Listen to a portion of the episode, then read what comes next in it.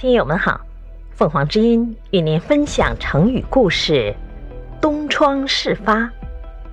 解释：比喻阴谋已败露。民间传说，宋代大奸臣秦桧为了投降金朝，在家里和老婆王氏密谋定计，准备害死民族英雄岳飞。后来秦桧死了，没过多久，儿子也死了。王氏请来道士为丈夫和儿子招魂。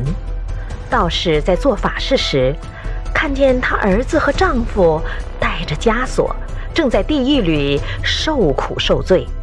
秦桧还叫道士带话给王氏说：“东窗事发矣。”意思是说，当初在东窗下面密谋陷害岳飞的事情败露了。